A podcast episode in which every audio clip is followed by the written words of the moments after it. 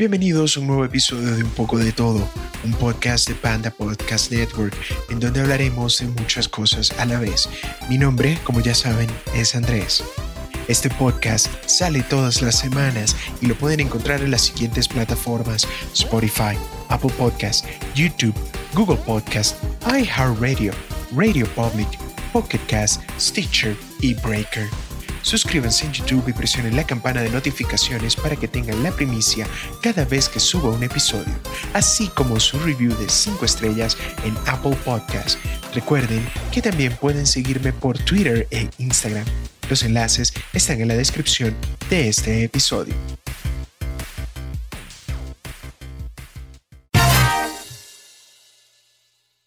Comenzamos el episodio 30 con fe de ratas. La primera en el episodio anterior dije episodio 28, cuando era el episodio 29, y también otra que es un poco más imperdonable, que es la eh, omisión del nombre de Robert Duvall como Tom Hagen. Si soy fanático del padrino debería saber estas cosas, pero al mejor cazador también se le va la liebre. No importa, vamos a seguir adelante, pero quería rectificarme en estas dos cosas. Esta semana vamos a comenzar con ciertos temas que dejé en el tintero para poder tener una idea en general de lo que está sucediendo actualmente. Este tema lo quería sacar porque ya nosotros vimos hace un par de semanas la desaparición de la televisión del Chavo del Ocho y de todo el universo de Chespirito, que luego de 50 años los eh, representantes, los herederos de Roberto Gómez Bolaños y la cadena Televisa no llegan a este acuerdo de monetario, por supuesto, y dejan huérfano a esta serie televisiva. Lo que pasa es que sí, todos crecimos con el chavo y es eh, televisión sencilla. Es un programa que estuvo hasta los 90 grabándose y por ser tan amigable o lo que también dicen family friendly aquí en entre comillas, pues eh, podía ser exportado a muchos países e inclusive en países como México, donde era originario este señor, este visionario, no es tan bien recibido la parte del chavo por diversos temas que no voy a entrar, pero por ejemplo, en el resto de América Latina, inclusive países que no hablan español, como por ejemplo Brasil, la parte del chavo y de todo lo que era Chespirito era, y todavía lo es, una cosa totalmente indescriptible. Inclusive yo estuve en Brasil, yo viví en Brasil cuando lamentablemente Roberto fallece y una galería de arte que tenía cerca de donde vivía, hicieron una pequeña muestra de honor a, a Chespirito y se veía la gente bastante emocionada, bastante afectada por eso. Estuvo por casi un mes esta exhibición donde tenías eh, muchas imágenes de, de, Chespirito, inclusive tenías como un background que era como la vecindad del Chao, que podías tomarte una foto y, y sí, en, en Brasil, en portugués, el popular Chávez es eh, una leyenda allá en, en Brasil. Pero como no se puede llegar a un acuerdo, pues eh, el chavo se queda otra vez sin casa. Y era lo que yo les hablaba hace un par de episodios acerca de lo que era en la, música este inconveniente que por un lado tienes al artista, lo que es eh, el, la materia prima, y tienes por otro lado a las personas, a los mecenas, que en este caso son televisoras, que son los que primero colocan la plata para el proyecto y por supuesto tienen ese acuerdo para poder eh, monetizar este contenido. Entonces el chavo se queda en, una situación legal bastante complicada, porque por un lado, tú tienes los derechos de todos los programas como Televisa y por el otro lado tienes los derechos de los personajes que creó Roberto Gómez Bolaños. Que si en alguna de las dos partes no tuviese esa otra mitad que le hace falta a la otra, pues ya estuviésemos viendo el chavo en diferentes plataformas, porque si la familia de Roberto Gómez Bolaños tuviese los derechos de todos los episodios, créanme que ya no solo estaría en alguna televisión abierta, sino ya estamos hablando de cosas en streaming como es eh, Netflix o Amazon Prime. Realmente las posibilidades son infinitas. Y si Televisa pues tuviese la posibilidad de quedarse con los derechos de los personajes, todavía estuviesen transmitiendo el chavo y lo estuviesen exportando a muchas, muchas más partes. Entonces, esa es la situación actual y es lo que me hizo pensar de cómo la televisión ha cambiado. Y no solo la televisión, sino también todos nuestros medios de entretenimiento. Comenzando con la televisión y la llegada de un pequeño competidor a Blockbuster que a la postre terminó convirtiéndose en el monstruo que hoy es hoy en día Netflix, pues eh, ha cambiado de, de manera sorprendente y para siempre, ya diría, la manera en la cual nosotros vemos televisión, porque ya eh, estaban en estos días diciendo, o cuando fue la final de, la final, el final de Game of Thrones, que probablemente iba a ser el último suceso televisivo que íbamos a tener eh, para siempre, porque la televisión y la manera en la cual nosotros lo vemos ya totalmente cambió, porque por ejemplo, tienes a una nueva serie en Netflix y de una vez te lanzan toda una temporada, 12, 13 episodios y tú lo puedes ver cuando tú quieras. Hay personas que son muy fanáticas o tienen más tiempo que los demás y apenas eh, montan la temporada. Hay personas que hacen un binge watch y se ven toda la temporada de una sola sentada. Hay personas que tardan un poco más o inclusive tardas meses y hasta años en eso de del boca a boca para que tú realmente puedas tener la oportunidad de ver este nuevo programa que tiene en la televisión. Ya no es una cosa como lo era hasta hace, ¿qué?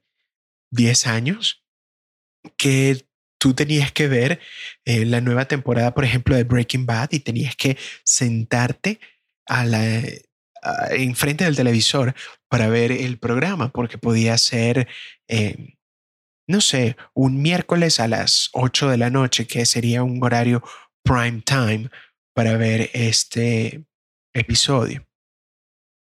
Entonces, eh, la, manera en la cual nosotros eh, ah, consumimos el entretenimiento, por supuesto, se ve afectado con cosas como eh, la pandemia, porque nosotros estamos acostumbrados a tener películas de cine que cada mes van lanzándose y eso es uno de estos últimos vestigios de lo que era el pasado, porque em, todavía ir al cine es eh, toda una experiencia eh, total, porque sí, ya la tecnología ha llegado a puntos donde cuando una persona tiene suficiente dinero puede hacerse un cine en casa, pero todavía falta esa mística del séptimo arte en el cual tú vas a una sala que tienen, no sé, 100, 200 personas, donde tienes una pantalla muy grande, tienes un muy buen sonido,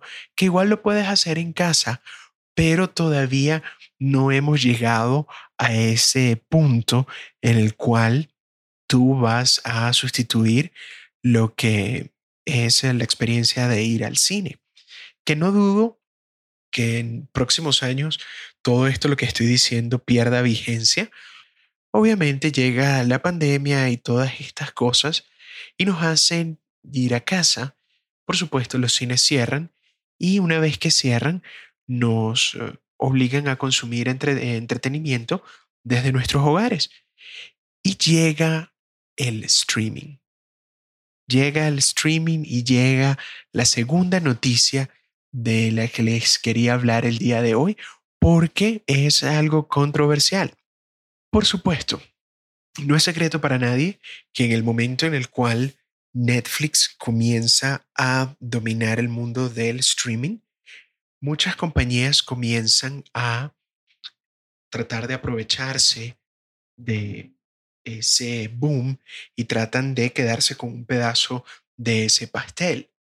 Inclusive ya hay hasta comunidades que se autodenominan em, cable cutters, que son básicamente personas que deciden cancelar sus contratos con estas compañías de televisión por cable para eh, dedicarse única y exclusivamente a servicios de streaming como Netflix, ya que tienen un buen servicio de Internet, entonces dicen para qué comprar todo un paquete de 200, 300 canales que al final del día solo vas a ver 10 y es mucho.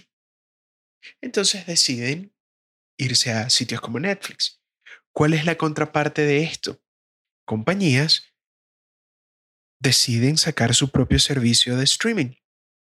Y eso, al final, sí, tú como consumidor tienes mucha variedad, pero también comienzas a llegar a una desventaja, porque si tú, por ejemplo, contractabas un servicio como Netflix pensando que sí tenías muchas de tus series favoritas, pues ahora resulta que tienes un servicio de streaming, creo que es Pico, que es el nombre de la cadena NBC, que ella tiene los derechos de una serie como Friends.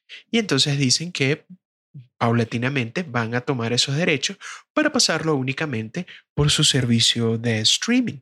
Igual que la empresa del ratoncito de esas orejitas que obviamente en el momento de absorber todo lo que es Marvel y ahora también Star Wars, te ofrecen en Disney Plus la posibilidad de tener todos tus clásicos de Disney con las eh, nuevas eh, entregas de eh, contenido que vayan creando todas estas casas.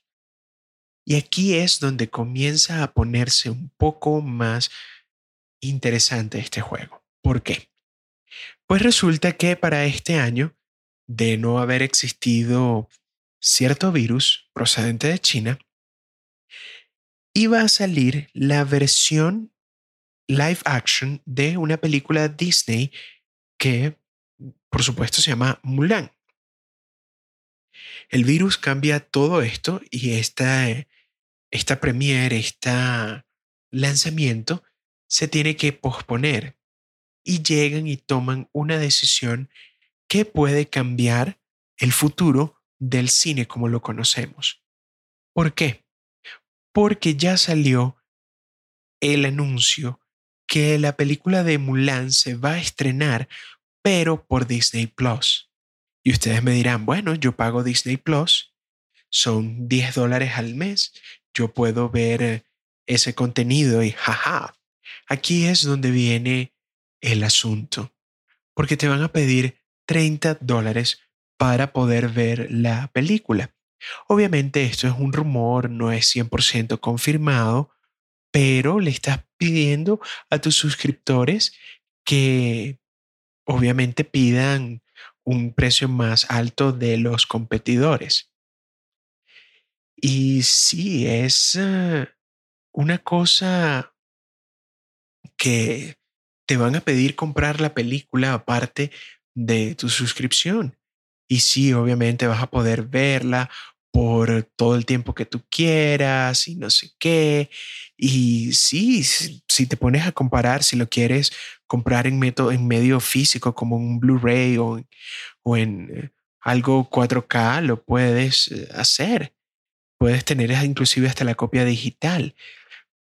Y es un precio que es más caro que un boleto al cine. Por supuesto, estamos hablando de un cine eh, como nosotros lo conocemos sin llegar a los extras que, pues otra idea maravillosa de los cines, que es el cine premium, que tienes cosas adicionales para poder experimentar una película. Eso, como yo les digo, dejen que pase lo que vaya a pasar. Esto va a ser como una sonda, esto va a ser una prueba, porque de ser efectivo esto, puede llegar a causar como el principio del fin para el cine.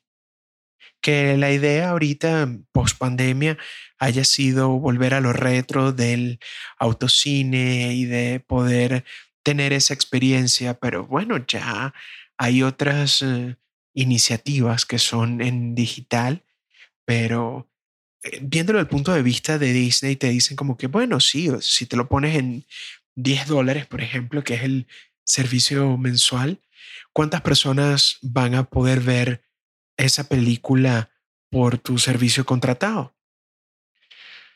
Entonces es un debate bastante interesante de no, no tanto de tomar posturas, sino de ver cómo esto va a afectar a nuestro futuro cercano. Seguiremos con el próximo segmento luego de esta pausa.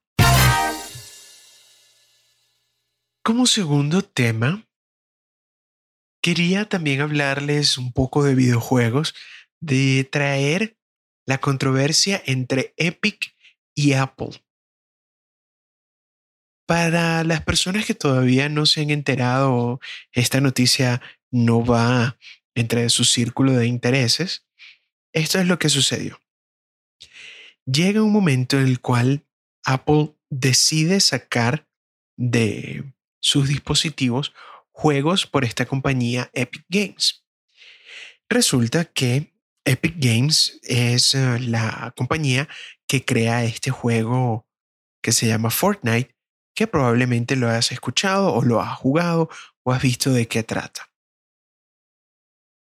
Y es eh, todo basado por la parte de las microtransacciones, que ya es otro tema que más adelante pues espero cubrir para comentarles un poco de cómo la industria de los videojuegos también ha evolucionado. Y entonces decide sacar de sus plataformas estos juegos porque ya no solo Epic Games se ha convertido en una desarrolladora de juegos, sino también ahora es una de estas compañías que tiene su propia tienda virtual para que tú puedas comprar tus juegos para computadoras, por supuesto. Y tiene también una guerra hasta ahora amistosa con el otro gigante que es Steam de esta compañía Valve que sacó Half-Life y tiene también otras franquicias bajo sus alas. Llega esta pelea y Epic no se va a quedar con esa. Epic convierte esta disputa legal en un evento dentro del juego, dentro de Fortnite. Se llama la Free Fortnite Cup, por supuesto, hashtag. Resulta que van a desarrollar un torneo en el videojuego destinado para celebrar una victoria magistral con nuestros amigos de todas las plataformas. Y esto va a ser la última oportunidad en la cual los dispositivos de iOS van a poder disfrutar de em, el contenido que está en Fortnite porque esto va a estar justo antes de la nueva temporada de Fortnite, que esto significa obviamente una actualización y esta actualización no va a ser posible con dispositivos Apple. Este problema, para explicárselos un poco más, llega eh, Epic y baja lo que es los V-Bucks, que es eh, la manera bastante creativa de monetizar su juego. ¿Por qué? Para explicarles un poco de la microtransacción, resulta que es mucho más fácil y se dieron cuenta los desarrolladores de videojuegos que es mucho más fácil pedirte una moneda virtual y no dinero real. Tú mentalmente de quitas la asociación de tu dinero real con una moneda virtual. Si, por ejemplo, vamos a lanzar cifras. Cifras a lo loco y redondas para que sea más fácil. Si tú compras 100 V-Bucks, que es eh, lo que es la moneda dentro de Fortnite, tienes estos 100 V-Bucks y te los vendo a 10 dólares.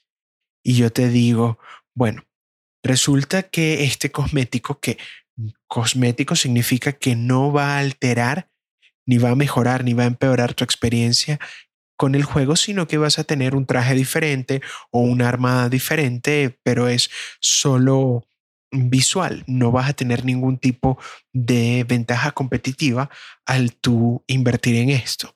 Entonces te digo que este traje de Batman por lanzar otro personaje te va a costar 300 V-Bucks. Obviamente tú ves 300 V-Bucks y no haces la conexión de que estos 300 V-Bucks en realidad son 30 dólares, que es lo que te están cobrando. Entonces el golpe como que te duele menos y te hace invertir más. Esa es eh, la realidad de algunas microtransacciones en los videojuegos. Entonces esta compañía baja los precios de los V-Bucks para poder eh, hacer que más personas gasten más dinero. Entonces, lo que hacen e, en, esa guerra es que llamaron la atención a una empresa como Apple por estas tarifas de pago exorbitantes. Entonces, Apple decide eliminar a Fortnite de su App Store, ya que obviamente en el momento de la opción de pago directo, en, entre comillas, rompe las reglas de eh, el acuerdo que tienen con Apple y obviamente Epic decide demandar a Apple. Entonces ahora esta pelea devuelve el golpe a Epic diciendo Free Fortnite.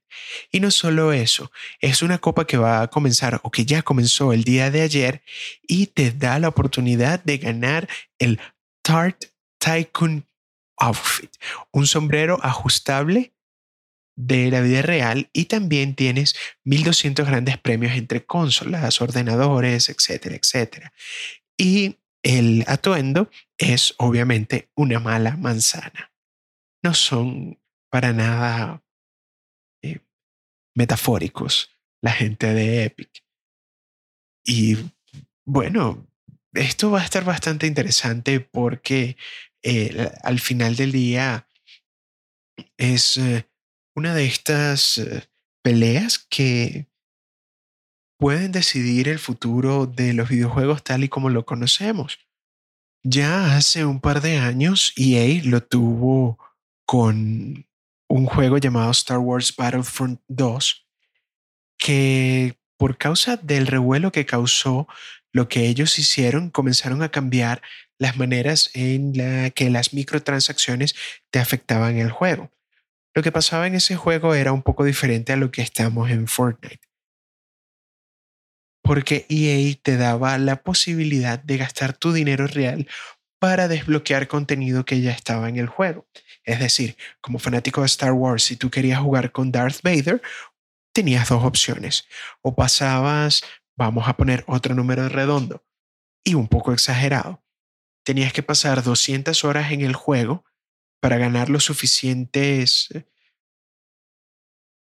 puntos o moneda virtual para poder comprar al jugador o gastabas una cantidad de dinero considerable para comprar esa moneda y poder comprar a Darth Vader. Tanto fue el revuelo de ese desastre por parte de EA que ellos tuvieron que remodelar completamente este sistema.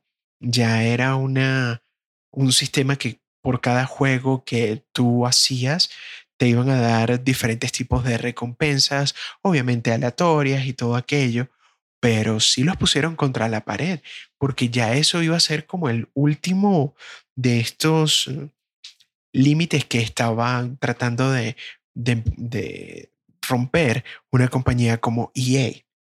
Entonces ahora en el 2020 tenemos esta pequeña pelea entre estos dos gigantes y no solo esto. Lo más interesante es que tienes a una compañía gigante como Microsoft que ya tomó uno de los lados de la batalla. Se puso al lado de Epic Games y que va a quejarse porque otra de las aristas de este conflicto es que Apple dijo que, que iba a sacar de todas sus tiendas virtuales a cualquier juego que estuviese basado en el Unreal Engine. ¿Qué es el Unreal Engine? Me preguntarán. Bueno, como sé que hay muchos de ustedes que no saben tanto de videojuegos, se los explico fácilmente. Unreal Engine es un motor en el cual te permite crear juegos. Imagínense este Unreal Engine que es como unos Legos que te dan muchísimas, muchísimas, muchísimas piezas de Lego y tú con esas piezas que te da ese motor, tú puedes hacer desde trenes, aviones, puedes hacer muchas, muchas, muchas cosas y puedes desarrollar tu juego mucho más fácil porque ya ese código está allí. Lo único que tú tienes que, y obviamente estoy tomando muchas libertades, es tomar esas piezas de Lego y moldearlas a lo que tú quieras desarrollar. Tenemos que el 28 de agosto, en un par de días, eso va a ser la fecha límite para Epic Games. Ese es el momento en el cual Apple va a eliminar su certificado de desarrollador y todas estas apps van a desaparecer de los dispositivos iOS y macOS. Y eso les va a afectar a, los jugadores porque, por ejemplo, hay compañías que van a tratar de de mantenerse al margen, pero cuando ya afectas directamente la posibilidad de otra compañía que no tiene nada que ver con este asunto, pero usa este motor gráfico, va a decir, oye, ya va, voy a ver afectado, yo también tengo que alzar mi voz. Entonces tenemos a un señor llamado Phil Spencer, que es eh, el encargado de la división Xbox de Microsoft.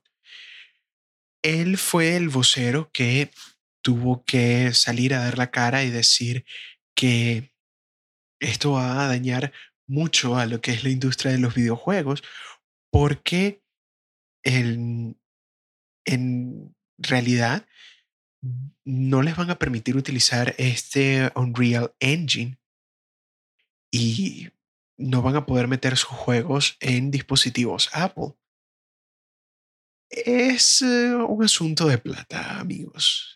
Es un asunto total y absoluto de plata porque es por, por hechos de, comisiones, el hecho de tener pago directo eh, a la plataforma por medio de tu dispositivo móvil, cortas la comisión de Apple y bueno, trataron de hacer una, una jugada que realmente no tengo ningún tipo de, de vela en este entierro. Me parece bastante interesante. Primero, porque con el iPhone yo no lo uso para jugar y segundo yo no juego Fortnite. Pero viéndolo desde la barrera, esto puede afectar más adelante y, sentar precedente en ciertas cosas que podamos ver en un futuro. Pero no sé, yo creo que Epic Games se lo tomó muy, muy a modo de broma, inclusive meterlo en el juego de Fortnite, hicieron hasta un, un spot publicitario bastante parecido al spot de Microsoft, de Microsoft, no, disculpen, de Apple de 1984, colocando a, a esta mala manzana como el malo de esta cinta. Pero no sé, ya les contaré qué va a pasar luego de toda esta guerra. Entonces, sigan pendientes, que créanme que yo también lo estaré. Vamos a hablar de videojuegos para comentarles un poco lo que estoy jugando ahorita, que estoy en una onda de eh, poder eh, visitar juegos que no había tenido tiempo de probar. Y me comenzó esta fascinación por volver a tomar los clásicos en dos dimensiones, que obviamente yo vengo del Atari, yo vengo del Nintendo, vengo de una generación donde tu imaginación tenía que llevarte más allá de lo que veías en la pantalla, porque en la pantalla solo veías cuadritos con colores y tenías que imaginarte que lo que tú veías en la carátula, en la cajita del juego, era lo que tú estabas jugando. Ahorita, gracias a la tecnología, ya se están acercando muchísimo más a escenarios realistas, personajes realistas y con una definición muy cercana a la realidad. O inclusive si es un juego de fantasía o un juego de zombies, pues eh, puedes recrear con mayor fidelidad lo que el creador o los creadores tienen en mente. En el caso de los juegos en 2D, estaba buscando grandes juegos independientes que por una u otra razón no había prestado mucha atención, pero comencé a investigar y es eh, uno de estos loops que son de YouTube, que tú entras a ver un video de, no sé, un video de una guía, un videojuego y terminas viendo cuáles son los 10 jefes más difíciles y luego pasas a ver la historia de por qué una serie de juegos dejó de salir. En una de esas estaba viendo Castlevania, uno de estos juegos míticos, una de estas franquicias míticas que ya lamentablemente no está pasando por sus mejores días por reestructuración dentro de la compañía que hace este juego, que es Konami. Y me doy a la tarea de ver este video donde me cuentan la historia de cómo comenzó, de su creador, de uno de los eh, que me impulsó más la idea y de su nuevo juego, porque él tuvo que salir de Konami para poder tener una compañía propia y hacer algo que hemos hablado en alguna otra oportunidad de aquí en el podcast, que es el Kickstarter de poder hacer un esfuerzo con la comunidad, que cada quien pudiese invertir lo que pudiese para poder sacar adelante un juego que se llama Bloodstain. Y es un juego clásico en dos dimensiones de Castlevania, con la historia de demonios, vampiros y un cazador que va eh, como el héroe o heroína del juego para poder derrotar al mal una vez más. Por supuesto, este no es el único de estos juegos que probé. Hay otro que es eh, el boom, o fue el boom hace un par de años, que se llama Celeste o Celeste, que es un juego en 2D totalmente clásico a la vieja usanza. Y el juego pues tiene unas críticas bastante positivas. Los juegos eh, sencillos e independientes están a la orden del día y es una de las cosas que esta generación trajo. Estas compañías independientes que pudieron sacar juegos eh, sin tener que tener el paraguas de una compañía más grande detrás de ellos.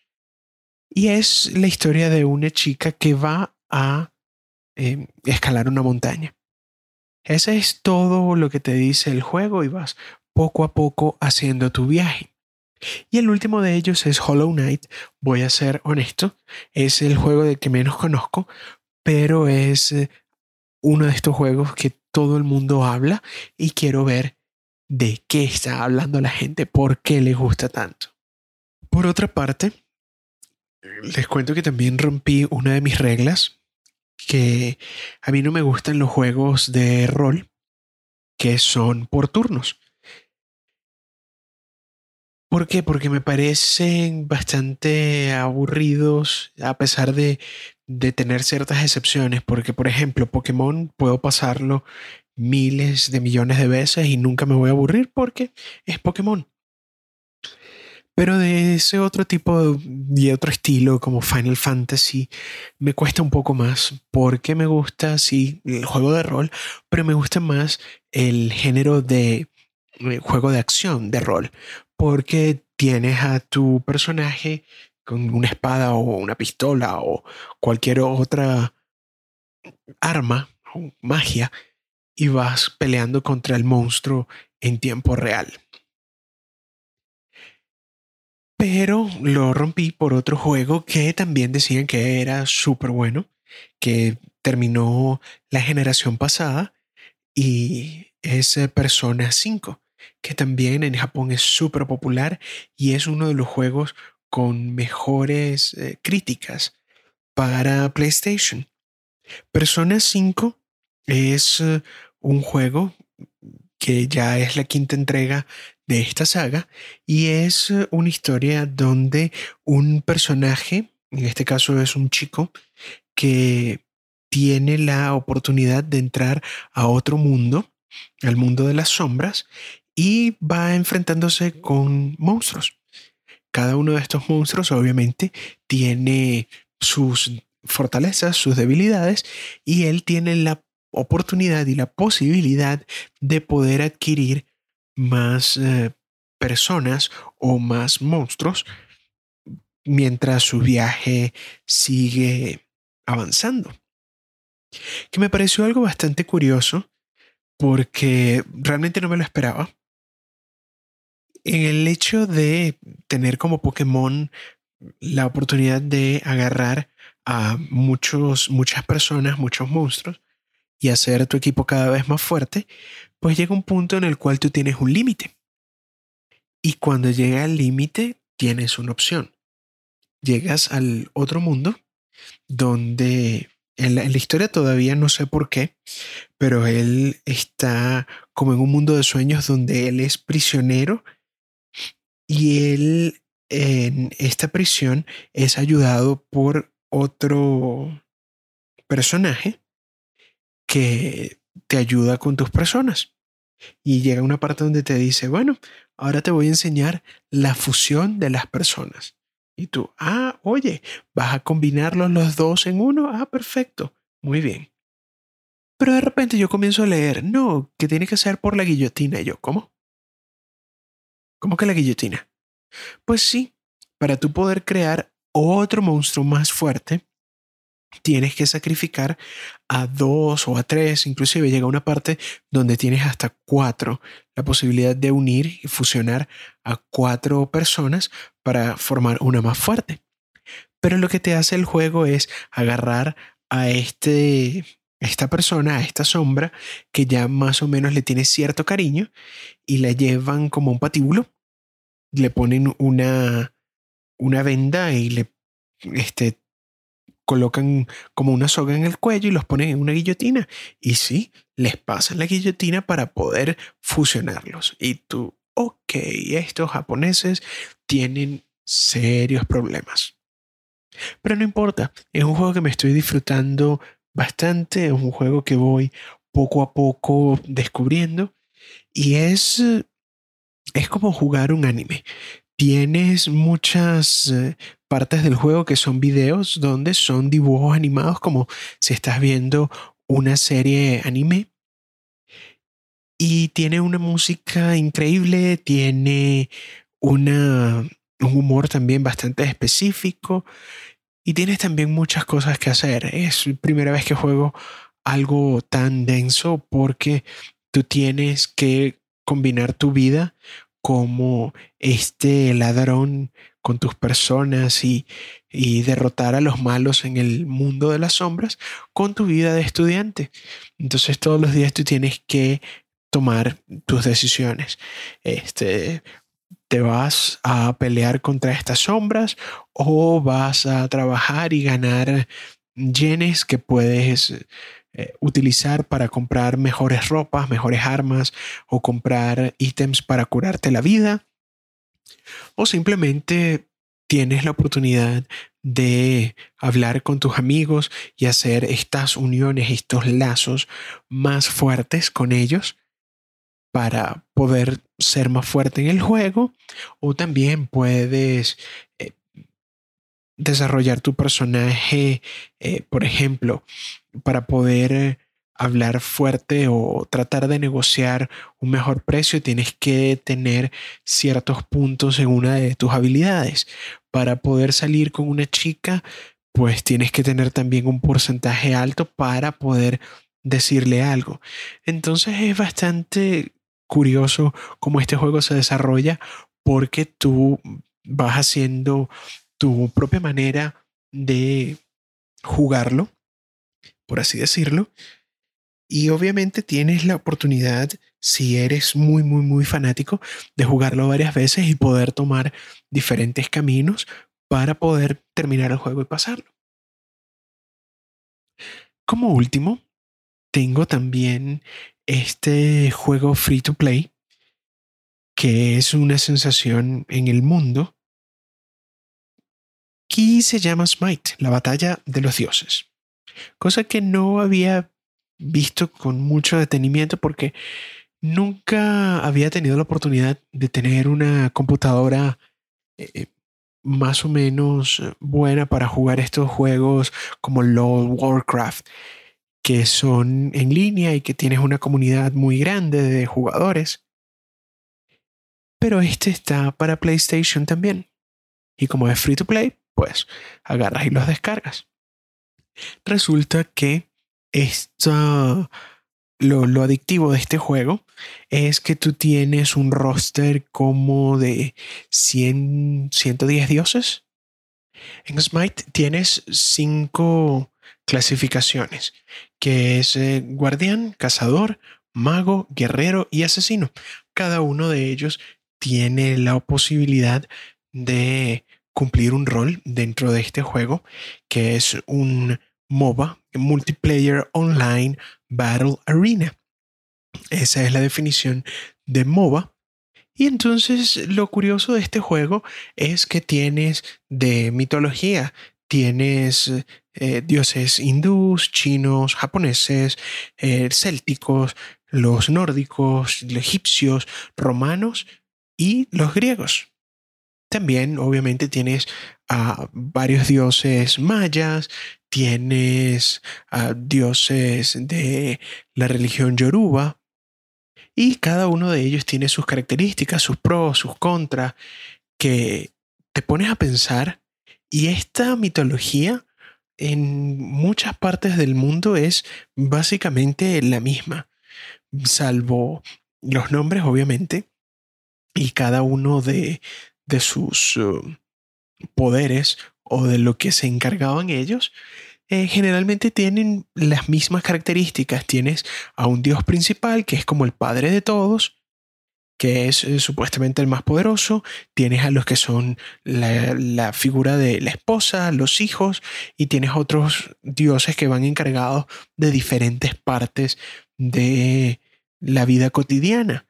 Entonces es eh, bastante curioso que civilizaciones que estuvieron separadas tanto por tiempo como por distancia tienen los mismos patrones para poder explicar los fenómenos que uno no podía entender.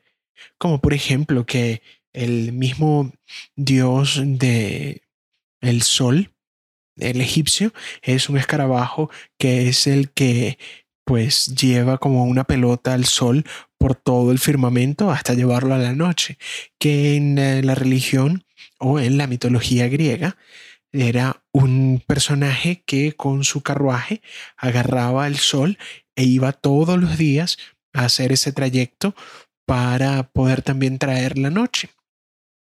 Entonces es un juego bastante interesante porque aparte del personaje y de los poderes tienes la oportunidad de ponerle ítems que van a hacer tu personaje más fuerte en ciertas características, por ejemplo, eh, poder eh, atacar más rápido o poder eh, tener más vida o tener más espacio para magia o simplemente contrarrestar los efectos del equipo contrario. tienes muchos modos de juego y poco a poco es un juego que estoy viendo que puedo llegarme a enfiorar porque eh, de verdad está bastante entretenido y como es la parte de la mitología, pues es algo que a mí me gusta bastante y es algo que disfruto a más no poder. Seguiremos con el próximo segmento luego de esta pausa. Sí, yo dije que iba a hablar sobre la UEFA Champions League y bueno, lamentablemente en octavos de final mi equipo, el Real Madrid, cayó en una situación bastante extraña porque el jugador que es un seguro en defensa regaló los dos goles para el equipo de los Citizens, eliminando así las esperanzas y las expectativas del eh, conjunto del cual yo sigo, el Real Madrid.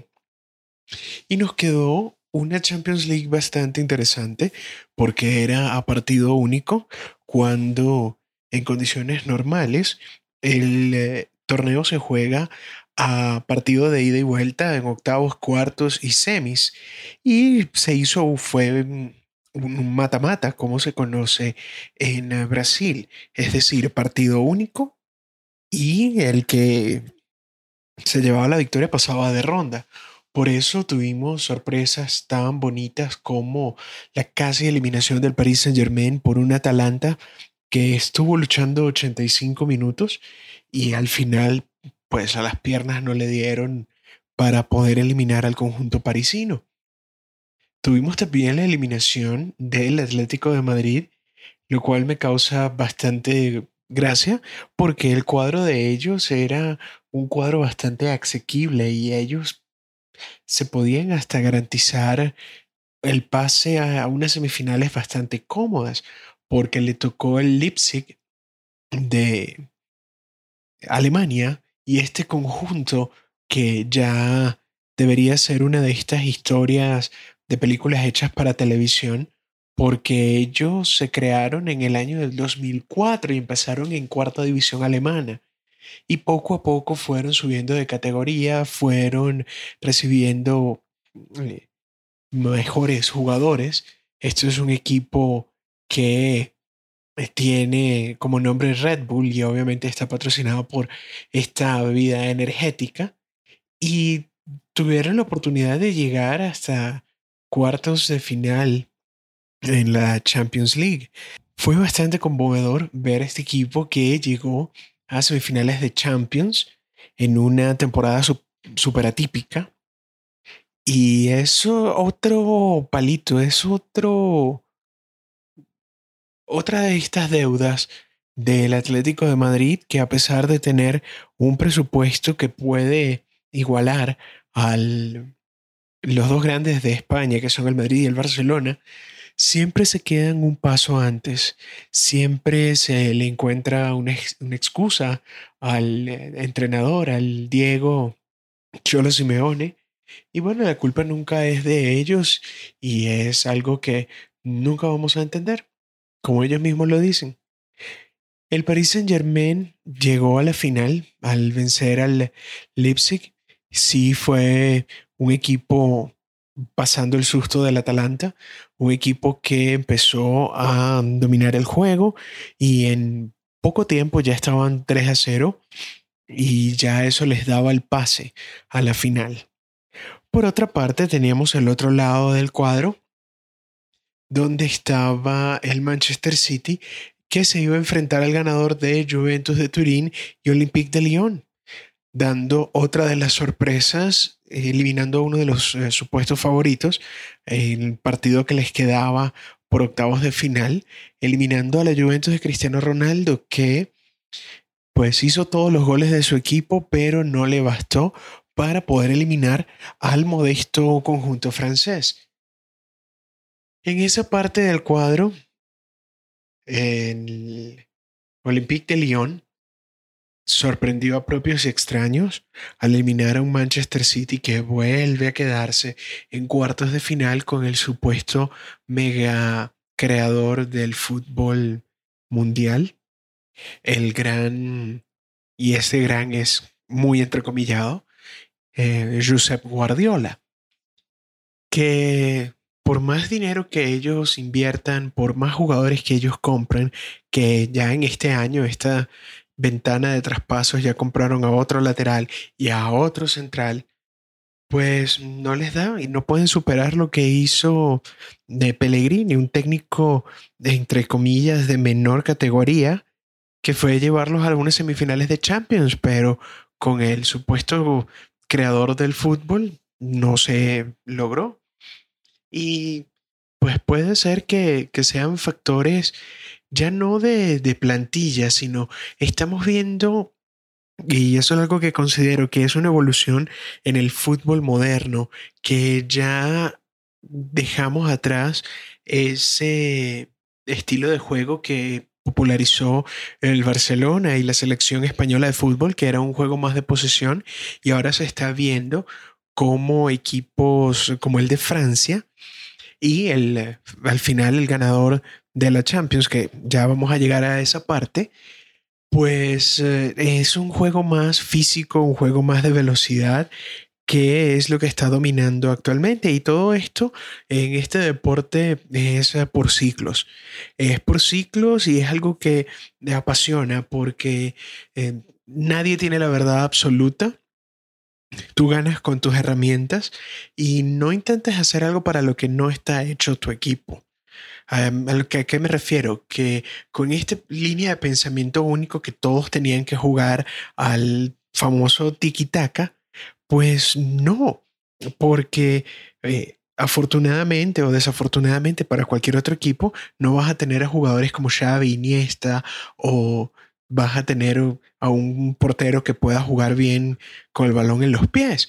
Y no es, eh, no es casualidad que todos esos equipos ahora están como de capa caída porque está esta nueva tendencia entrando bastante fuerte. Y la selección de Francia también lo demostró en el Mundial y cuidado con, con la próxima Euro, que son los grandes favoritos porque la cantera de jugadores que actualmente ellos tienen es impresionante. Ellos pueden inclusive sacar dos equipos de 24 y los dos equipos de 24 llevarlo a la final. Eso es algo bastante encomendable de, de parte de, este, de esta nación porque se ve que han tenido eh, bastantes esfuerzos y se han visto recompensados con una camada de futbolistas bastante interesantes y sobre todo bastante jóvenes, lo que significa que probablemente ellos serán los dominadores de el fútbol mundial por los próximos, ¿qué? Cinco años, por el próximo lustro, porque igual no se sabe con esto del fútbol qué es lo que pueda pasar. En la otra parte de ese mismo cuadro de Champions, el Barcelona de España pudo vencer a un Nápoles. Y siempre van a estar esa, esas eh, noticias, esa Em, no lo vamos a hablar de una mala manera, pero está siempre ese, ese extra, porque el Nápoles obviamente fue el equipo de toda la vida de Diego Armando Maradona, que como futbolista es eh, uno de los más grandes, pero como persona es una de las más bajas, y esto es opinión, no información. E información también, porque él ha tenido muchos problemas fuera de los terrenos de juego y todo el mundo sabe, todo el mundo ha visto las eh, cosas en las cuales Diego ha estado envuelto. Y por el otro lado, la otra que quedaba de octavos de final, que era el Bayern de Múnich contra el Chelsea. El Bayern terminó de mostrar su dominio, de su poderío, para poder despachar a un Chelsea que está en plena fase de reconversión porque ya están terminando de salir ciertos jugadores ya veteranos que terminaron de dar lo que tenían que dar en este equipo, dando paso a nuevas estrellas y a nuevos fichajes del balompié, porque este, este mercado, lo que hicieron los muchachos de Londres fue poder eh, adquirir talento y talento joven, como el delantero alemán Timo Werner, el mediocampista Havertz, Karl Havertz, también alemán. Y están armando un equipo bastante interesante, un equipo que para los fanáticos de, de los juegos de, de fútbol y de poder jugar una especie de franquicia o de comenzar a ver estos jugadores novatos o jugadores no tan conocidos, pues ya conocen esos nombres y saben del potencial de, de este tipo de jugadores. Que, bueno, veremos qué pasa con esta nueva Premier League, porque obviamente tienen que cuajar todos estos nuevos talentos y tener que acoplarse con el equipo, pero está bastante interesante. Está muy, muy interesante. Para los cuartos de final de la primera llave de Champions, la llave que todavía tenían pendientes los partidos de octavos que se suspendieron por el brote de la pandemia, pues eh, ya les dije que el Manchester City había perdido ante el Olympique de Lyon por un marcador de 3 a 1. Y luego estaba la sorpresa. Que cualquier eh, entendido o cualquier persona que más o menos sabe de fútbol, pues sabía que el Bayern de Múnich era un equipo superior al Barcelona que se plantaba en Lisboa, pero lo que nunca se esperó fue un resultado tan abultado. El que me diga ahora que, ah, no, yo sabía que iban a perder 8 a 2, pues o tenía el almanaque de volver al futuro o te está mintiendo en la cara. Simplemente fue una exhibición, fue una demostración de algo que se venía ya mostrando en años anteriores, porque ya tenías la eliminación 3 a 0 contra la Juventus y luego tenías la eliminación de la Roma 3 a 0. El año siguiente la eliminación en Liverpool por 4 a 0, luego de venir 3 a 0 ganando en el partido de ida. Y aquí le hicieron como los goles suficientes para un partido de ida y vuelta. Fue un 8 a 2, eso fue un, una losa, fue la, la, la losa y es un partido del que se va a hablar por muchos años, que pudo ser el final de una época gloriosa para ese club y que se veían venir los cambios porque ya ese era un modelo que estaba comenzando a caducar, los jugadores ya estaban en el lado equivocado de los 30 y no había ninguna posibilidad de ver brotes verdes en el futuro, porque si nosotros vamos a ver el, el inicio de la decadencia del Fútbol Club Barcelona, puedes eh, ponerlo en el verano en el cual Neymar Jr. sale de este equipo, porque pagan su cláusula, pagan la cantidad de dinero que está estipulada en el contrato para poder eh, irse a cualquier otro equipo y el Barcelona decide invertirlo en dos jugadores. La cantidad son aproximadamente 222, 223 millones de euros que le dan al Barcelona por el pase de Neymar al Paris Saint Germain. Y ellos lo invierten en dos jugadores, en Felipe Coutinho y lo invierten en Ousmane Dembélé, que para mal del Barcelona, fueron dos jugadores que, primero, no se acoplaron a un esquema que para los eh, barcelonistas es bastante rígido. Y ahí es donde yo me hago esa pregunta. Si el Barcelona tiene un estilo tan definido, si tiene posiciones ya preestablecidas, ¿por qué no busca jugadores que puedan calzar en ese modelo? Porque, por ejemplo, Felipe Coutinho es un jugador que es um, ya como una, especie en extinción en el fútbol moderno, que es el, lo que se conocía como el 10, ese mediocampista ofensivo que estaba en el borde del área. Ya es más utilizado un 4-4, un 4-3-3 que es el, esquema táctico que funciona el Barcelona, que es eh, tres mediocampistas, uno de corte defensivo, dos que son interiores, que tratan de hacer ese enlace entre medio campo y la delantera, y adelante un 9 de área y dos extremos por las dos bandas. Si ves el estilo de juego de Coutinho es un estilo de 10 y lo querían poner hacia las bandas y no no funcionó, no daba, eh, como lo diría en venezolanismo, o no daba pie con bola porque no estaba en su posición y en la posición que él podía más o menos destacarse está un futbolista que probablemente han escuchado de él, eh, Leonel Messi. Y obviamente no le iban a quitar el puesto a Messi ni iban a cambiarle de posición a Messi para meter a un recién llegado, como se diría. Y Ousmane Dembélé es eh, un extremo, sí, por supuesto, muy rápido, muy técnico, pero él ha tenido muy mala suerte con las lesiones, que esa es otra de estas cosas que en el mundo del fútbol puede ser bastante cruel, porque uno nunca sabe cuándo te puedes lesionar.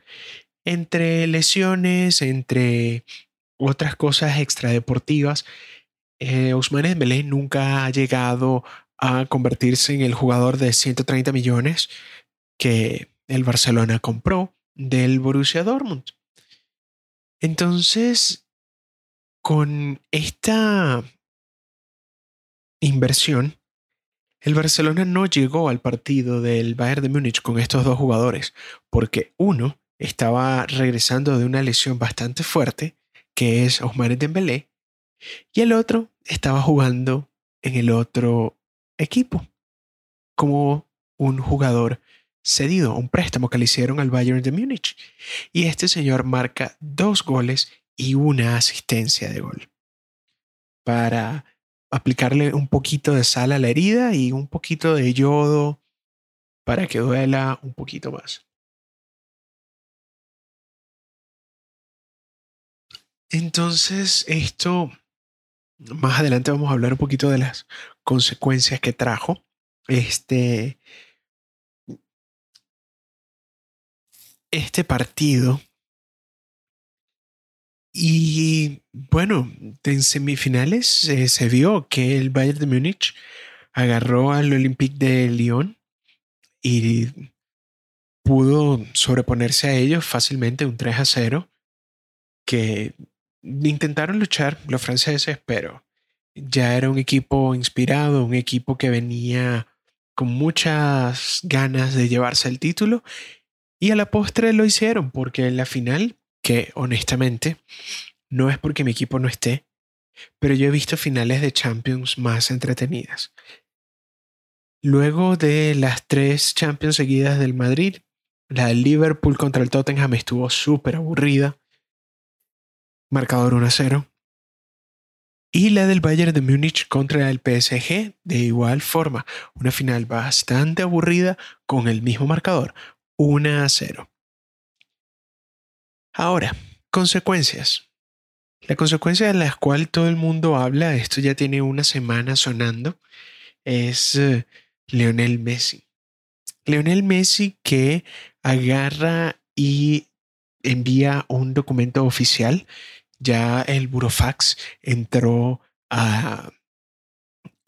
ya dejó de ser parte del lingo de las eh, personas de leyes, de los abogados, ahora es algo de cultura popular porque ahora todo el mundo habla del burofax, que para poder explicar un burofax simplemente es una comunicación oficial enviada por abogados, en la cual le decía a su actual club, el Fútbol Club Barcelona, que se quería ir, se quería marchar porque había una parte de su contrato estipulado en la cual le decía que él podía irse gratis luego de cierto tiempo en su último año de contrato.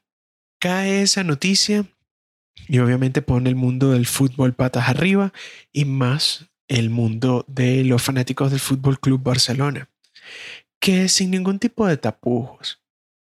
Yo me siento muy feliz por haber visto esta novela en pequeños capítulos todos los días era algo diferente y siempre para peor, para los eh, fanáticos o para el club como tal del Fútbol Club Barcelona, porque la situación pintaba fea porque era la manera en la cual Messi decía que me voy, no dejaba ningún céntimo como parte del traspaso y se quería ir a otro equipo, que obviamente sale la prensa, como no hay noticias que dar, pues comienza con la especulación que es en Manchester donde está el futuro, el Paris Saint Germain puede venir por ahí también y hay que comenzar a sacar cuentas, porque este jugador, Leonel Messi, tiene el contrato más eh, jugoso del mundo del fútbol, que son 100 millones de euros al año.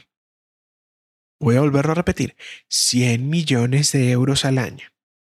Lo que pasa es que después de impuestos y por leyes españolas, eso viene a ser un 50% de tu valor neto. El bruto son los 100 millones, el neto son 50 millones porque es el 50% que le, Hacienda tiene que eh, recibir o percibir por eh, este contrato.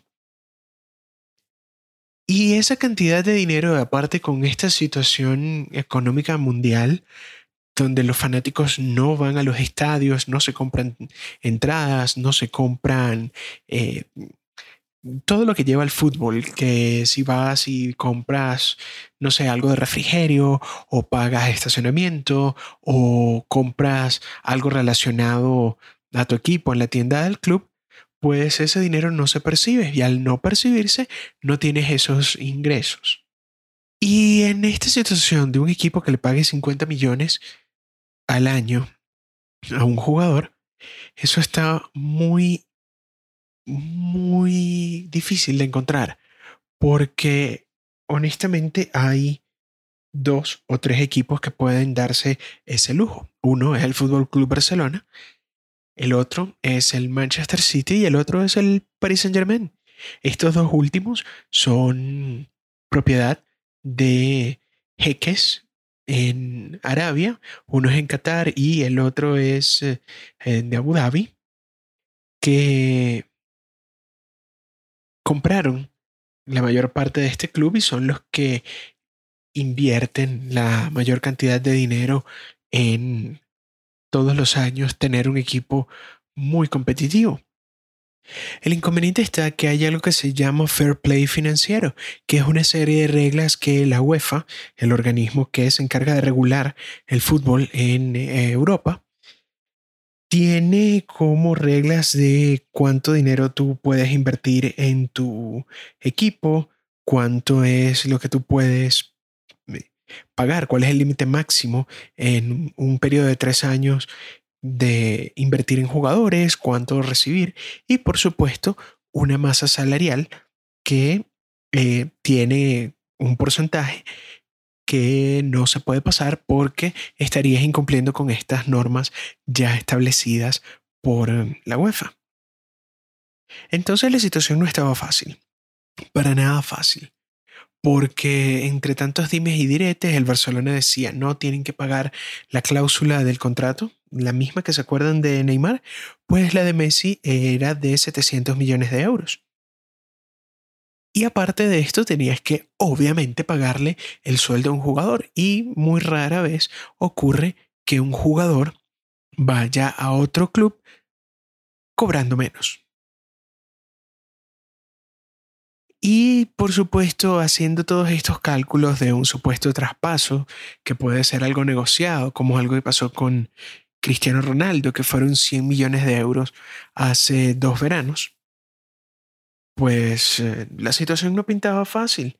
Y por supuesto estaban las pocas voces que decían, no, esto solo es más un circo que otra cosa, que ya lo hizo dos veces con Argentina y al final regresaba para que todo el mundo dijera, ay, qué bueno que regresaste, qué bueno que lo pensaste mejor y toda aquella llorada. Fue toda una lloradera. Porque a finales de esta semana sale una entrevista en la cual el jugador argentino habla mal del presidente y de la junta directiva de, de su club, tratan de hacer un lavado de imagen y honestamente la gente se lo comió, se lo comió completito ese, ese cuento. ¿Cuál es mi opinión? Es sencillo. Como fanático del Real Madrid, que Messi se quede tres años más, que lo vuelvan a renovar. Y eso lo que significaría es que reduce más la masa salarial que puedes darle a otro jugador más joven que venga. Y lo que Messi tiene y que mucha gente no quiere creer es con la parte del club de amigos de Messi, que ya primero pasó en Argentina y ahora está pasando en Can Barça. ¿Cuál es el club de amigos de Messi? Pues todos esos jugadores que son amiguitos, que tienen que jugar porque sí, no importa que tengan 32, 33, 34 años, pero tienen que jugar porque son los, que le, los jugadores que le agradan al pequeño emperador. Y de esa goleada que ellos recibieron en Múnich, ese 2 a 8, se decían que habían que tener cambios, que había que hacer cambios urgentemente, que habían que votar a un poco de jugadores, decirle muchas gracias y aquí y allá y todo. Pero ¿qué es lo que va a pasar? Que muy difícilmente va a suceder esto, porque todos estos jugadores tienen una edad, todos pasados de 30, y hay algunos que sí, el contrato se les acababa pronto, que esos son los que fácilmente pueden salir del club, pero hay otros que todavía tienen dos, tres y hasta cuatro años firmados y esos son contratos que ellos van a hacer cumplir. No van a entrar a alguna negociación porque hay un jugador que pasa de los 30 años, nadie te va a pagar y menos en este esta economía unos, no sé, 80 millones de euros y también hacerle un contrato, por ejemplo, de cuatro años, que son los mismos que tiene firmado con el Barcelona y mucho menos con un sueldo tan elevado. Entonces ese es el problema. Ese es el gran problema que van a seguir siendo los mismos jugadores de siempre. Que mucha gente lo compara con lo que pasó con el Madrid y todo aquello pero el Madrid tomó una de las decisiones más fuertes, que fue darle salida a su segundo jugador histórico más importante para poder comenzar un nuevo proyecto deportivo. Que el primer año fue fatal, sí, por supuesto. Que el segundo también pintaba mal y gracias a la parte de la pandemia y ese parón pudo ganar la liga, también. Pero el Madrid está mucho más cerca de el Fútbol Club Barcelona de volver a montar un equipo competitivo, porque ya tienen jugadores jóvenes que están comenzando a tomar el puesto de los jugadores que tanto dieron al Real Madrid.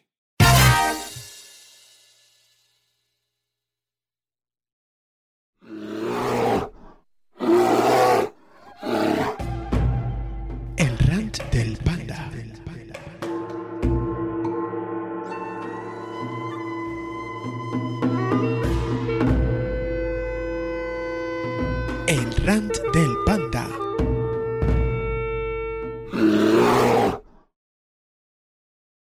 Ah, Netflix, Netflix, Netflix.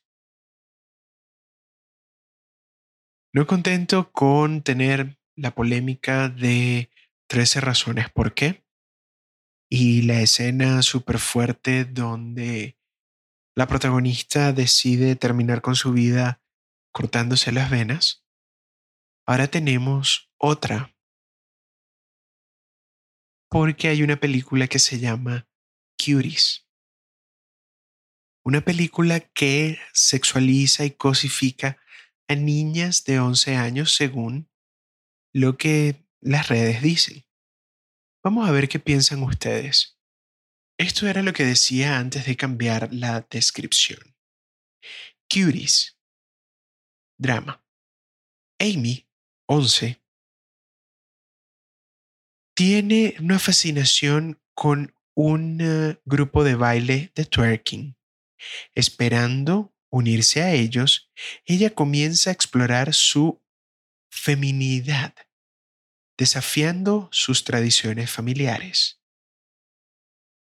¿Y cómo lo cambian? Amy, de 11 años, comienza a rebelarse contra sus eh, tradiciones conservadoras familiares cuando ella comienza a fascinarse con un grupo de baile de espíritu libre. Si no encuentran la diferencia, retrocedan un par de segundos y vuélvanlo a escuchar. Porque esto causó mucha controversia y todavía sigue esta locura por esta película. Resulta que para el 9 de septiembre se pretende estrenar esta película, esta película francesa que gira en torno a Amy, una pequeña de 11 años que quiere ser parte de un grupo de baile de chicas. Pero comienza con eso de explorar su feminidad, desafiando las tradiciones de su familia. ¿Qué feminidad tú vas a tener a los 11 años? Tú todavía eres una niña. Es eh, incluir en este catálogo algo sexista que va a cosificar a las niñas, porque también la imagen es eh, bastante sugestiva y sugerente. En, en las notas del episodio voy a dejar los enlaces para que puedan ver esta imagen que no pinta nada bien, porque es eh, es, horrible. Es, es horrible porque sí, puedes tener la mejor intención de todo el mundo de contar una historia y tú tienes una historia que contar. Pero de ahí a decir que un grupo de baile de niñas y en la manera en que se visten, eso no pinta nada bien, porque tú igual puedes hacer de esta historia algo diferente. Sí, la puedes tomar y, y tomar la idea del baile, pero utilizar algo que entre comillas está de moda y ay, que todos los niños lo hacen. No, no me parece bien. E, es un tema bastante complejo porque hay muchos eh, personajes en, las redes que comienzan a tomar parte de esta controversia. No solo porque hay personas que obviamente ponen el grito en el cielo porque esto no está bien, sino hay personas que lo intentan defender o que intentan decir como esto no es lo que pintan. Y amigo, tú puedes ser todo lo progresista que tú quieras, pero ya te estás metiendo con niños y eso no está bien. Eso no está bien porque no tienen la culpa de, de todas estas decisiones, que sí tienes adultos que tienen otras intenciones, pero tú hiciste una película y sí, ganó hasta un premio en Sundance, que también da la casualidad que uno de sus directivos también estuvo involucrado en crímenes de esta índole. Entonces tú comienzas a decir, mira, aquí hay algo que no pinta bien. Como digo, puedes crear la misma historia con una película de niños y hacer otra cosa, otro grupo de baile o, o es eh, o disfrazarlo de otra manera, no disfrazarlo, que no se malinterprete esto, que tienes valores familiares conservadores y tú puedes tomar la rebeldía y hacer otras cosas, sí, está bien, pero estamos también metiéndonos con el caso de otra parte religiosa, porque según lo que dice la reseña, esta niña es una refugiada de un país africano y que son musulmanes. Entonces también te vas a echar encima a otro grupo religioso que cuando llegan a ser fundamentalistas, pues nosotros tenemos amplios ejemplos de qué es lo que pasa cuando se llegan a estos límites. Entonces, eh, no sé, estaba bastante complejo este tema y honestamente me hace dudar de mi suscripción a un servicio como Netflix porque no está bien, de verdad no está bien. Y si tratas de justificarlo, no sé, tienes que darle muchas vueltas para que esto, entre comillas, pueda ser normal. Honestamente no lo veo normal, así que esta es mi posición tenía que decirlo, algo que simplemente lo vi eh, de pasada, era una foto que yo decía como, ah, bueno, esto es algo que, una foto que sacaron y de repente veo que es una película, wow, ya esto es, eh, es bastante perturbador, porque si es una película de, de twerking, ¿qué niña de 11 años tú vas a querer ver haciendo este baile. Esto es algo súper sugestivo. Pero no sé, vengan todos a mí con sus antorchas y con sus tridentes para tratar de lincharme, pero no me parece. Honestamente, no me parece. E, en esta segunda parte del Run del Panda, lo que quería hablar es del caso de OnlyFans y una estrella de Hollywood. OnlyFans, para los que no lo conocen, comenzó como una plataforma en la cual ciertos personajes ponían a disposición de, como su nombre lo indica, sus fanáticos, de poder tener contenido adicional que no compartieran en sus redes sociales.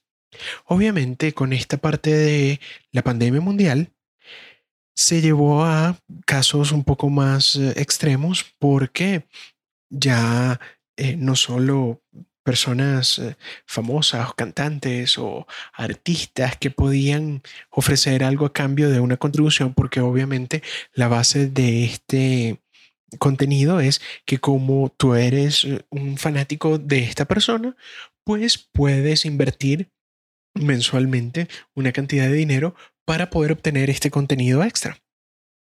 Y resulta que sí, todo llega hasta ciertas eh, perversiones, como lo pueden ver muchas personas, y obviamente esto lleva hasta el mundo de la pornografía, donde mujeres eh, que no son famosas o que tienen cierto tipo de seguidores o cierta comunidad en Internet, pues deciden abrir un OnlyFans para poder ofrecer contenido un poco más explícito que no lo podían tener en plataformas como Twitter o Instagram o cualquier otra de estas plataformas mainstream.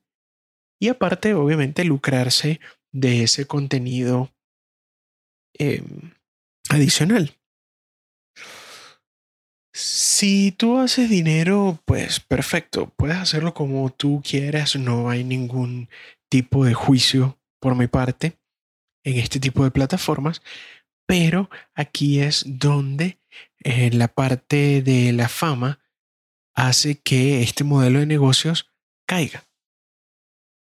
Porque resulta que hay una hay un personaje que es una ex eh, ratoncita porque ella estuvo si no me falla la memoria en una de estas series de Disney que nunca vi porque ya eh, esas series o ese tipo de contenidos ya yo estaba más grande de, de ese de esa escala de los teenagers y obviamente luego de crecer un poco más el ratoncito te dice que pues ya nuestro tiempo se acabó y tienes que monetizarte o tienes que buscar tu carrera o simplemente decides separarte de lo que era tu imagen de niña Disney para algo más adulto, para películas, para series, para estas otras cosas. En realidad, esta chica Bella Thorne no ha salido en una película que tú digas, wow, ella es la de tal. Ha hecho mucho contenido, sí, por supuesto, pero no es eh, famosa por hacer películas, sino es famosa por siempre estar metida en cierto tipo de problemas.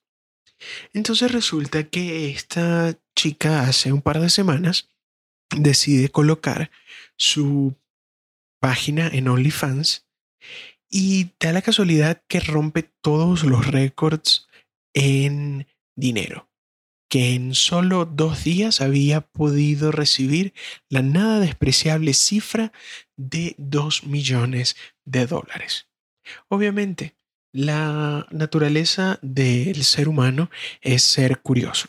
Y si tienes a una persona famosa, tienes una página que es famosa porque las personas ponen contenido explícito allí, pues te va a dar el morbo y la curiosidad y solamente por ver vas a colocar tu tarjeta de crédito para ver qué es lo que está ofreciendo como contenido de OnlyFans.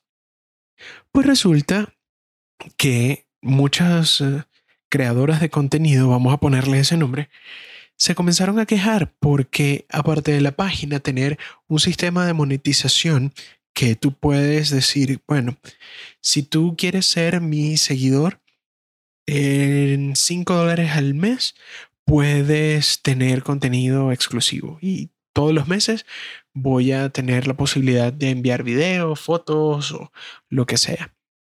Pero si tú quieres algo más que, ponen como un extra o como una propina, tenías hasta un límite de 200 dólares para poder dar esa propina y obtener ese contenido doblemente exclusivo. La investigación me llevó a ver esto, que obviamente tú tenías esta cadena de producción. Tener un contenido en una página mainstream, vamos a decir Instagram, y de repente decir, bueno, síganme mi OnlyFans fulanito de tal. Vas al contenido de OnlyFans y te dicen, bueno, eh, por 5 dólares al mes puedes tener tal contenido. Ok. Y luego dentro de la misma plataforma, tú agarrabas y decías, bueno, ahora por 200 dólares te voy a enviar esta serie de fotos. ¿Ves cómo va el negocio parte por parte? De paso a paso te lleva de una parte que sería contenido gratuito, por decirlo así, a llevarlo a un servicio de suscripción para luego otro servicio adicional. Y sí, estaban haciendo muy buen dinero. Lo que pasa es que aquí es donde comienza a caérsele el cuento a esta señorita, porque ella dice que ella creó esta página porque ella estaba haciendo, y aquí vienen unas comillas gigantes, una investigación. Y que iba a producir una película de cómo era posible de una muchacha normal poder hacer muy buen dinero utilizando una plataforma como OnlyFans. Inclusive dijo que había hablado con un director, que ya eso estaba listo, que no la vieron con malos ojos, que no sé qué. Y resulta que el director sale en Twitter diciendo que no era verdad eso, que sí había hablado con esta actriz, pero que no había ningún tipo de proyecto, no había nada firmado, no había nada de lo que ella quería hacer, que ella fue a preguntarle cómo podía hacer este proyecto. Él le dio un par de consejos y ahí quedó la conversación. Y no contentos con esto, para hacerles el cuento más corto, esta chica, no contenta con los dos millones de dólares, decide colocar en su OnlyFans que van a tener contenido aún más exclusivo por 200 dólares. Y obviamente, no todo en OnlyFans es eh, pornografía, porque puede ser que tengas a una persona, a un influencer X, por llamarlo de, de una forma, que tengas algunas fotos exclusivas dentro de tu OnlyFans, pero eh, tienes, no sé, o fotos en bikini o videos personalizados para los que te siguen, no sé, cualquier tipo de contenido. Y que después, obviamente, vas a tener el contenido más picante luego de esta em, pequeña propina. Pero resulta que volvemos otra vez al, al inicio de esta conversación. Es una persona que tiene cierto nivel de fama y es una persona que como no es artista porno, la gente no la puede ver como la Dios la trajo al mundo. Resulta que se va a una página donde eh, se cuenta la leyenda que hay este tipo de contenido explícito y exclusivo. Entonces tú vas a ir a verla porque es curiosidad innata del ser humano. Pues resulta que va la gente y compra ese contenido de 200 dólares. Y no es el contenido explícito son otro tipo de fotos de ella, no sé, una pose sugestiva o inclusive en bikini. Lo único que he estado leyendo es artículos al respecto y, y lo gracioso de todo este cuento, porque resulta que la gente al ver que obviamente los habían estafado, comenzaron a pedir la devolución de su dinero, lo cual hizo que el sistema de OnlyFans colapsara. Y OnlyFans no solo funciona en Estados Unidos, sino es por todo el mundo. Entonces, no solo hacer devoluciones en Estados Unidos, sino hacer devoluciones fuera de los Estados Unidos puede llegar a ser un negocio bastante costoso. ¿Qué es lo que decide hacer OnlyFans? Pues resulta que ellos cortan de raíz esta parte de propina de 200 dólares, que era el límite, y ahora lo ponen en un límite de 50 dólares. Obviamente, personas que no tienen el alcance, no tienen los seguidores, no tienen ningún otro tipo de medios para sustentarse que esta plataforma, obviamente se les ve afectado el bolsillo y comienzan a quejarse porque primero les está quitando un pedazo de mercado porque la persona que seguía a fulanita de tal, pues dice, bueno, ya yo me voy a quitar esta suscripción, me voy a ir a la suscripción de esta famosa porque voy a tener contenido exclusivo, explícito, pero de alguien famoso. Entonces, este problema ha sido bastante entretenido seguirlo poco a poco por el Internet, precisamente por eso, porque como una persona o cómo la parte de la fama entra a una plataforma y lo destruye. Lo destruye porque ya no va a poder hacer lo mismo, ya no van a poder eh, hacer su dinero como, lo, como antes lo hacían, porque llegaron a aprovecharse un poquito de la fama, porque realmente no sabemos cuáles son las verdaderas intenciones de esta chica, porque sabes, si eres honesta y dices, bueno, lo que pasa es que no me están firmando para tantas películas y quiero, no sé, ganar más dinero, pues perfecto. O inclusive mienten un poquito y dicen, no, lo que pasa es que quiero estar más cerca de mis fans y poder tener contenido dirigido explícitamente a ellos. Perfecto, porque también he estado en esta parte de, los podcasts, escuchando una que otra conversación, que hay personas que se dedican a esto como, como un negocio y que inclusive tienen la posibilidad de em, ingresar a hablar directamente con sus fanáticos y entonces dicen que, que es algo eh, mucho más cercano, que tienen la posibilidad de realmente trabajar eh, este negocio, de poder hablar y entablar relaciones, de, de poder sentirse más cercano a la persona que otra red social no te permite. Pero pues todo lo bonito viene Hollywood y lo destruye.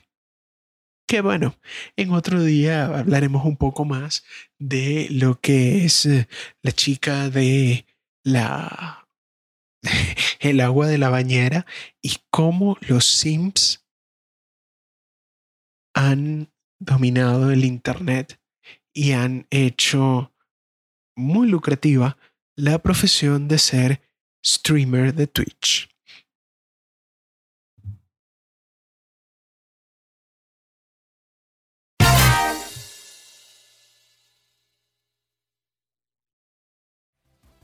Esto es todo el tiempo que tenemos por el día de hoy.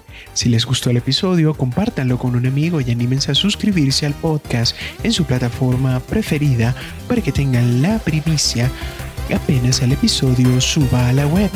Esto fue un poco de todo y hasta la próxima.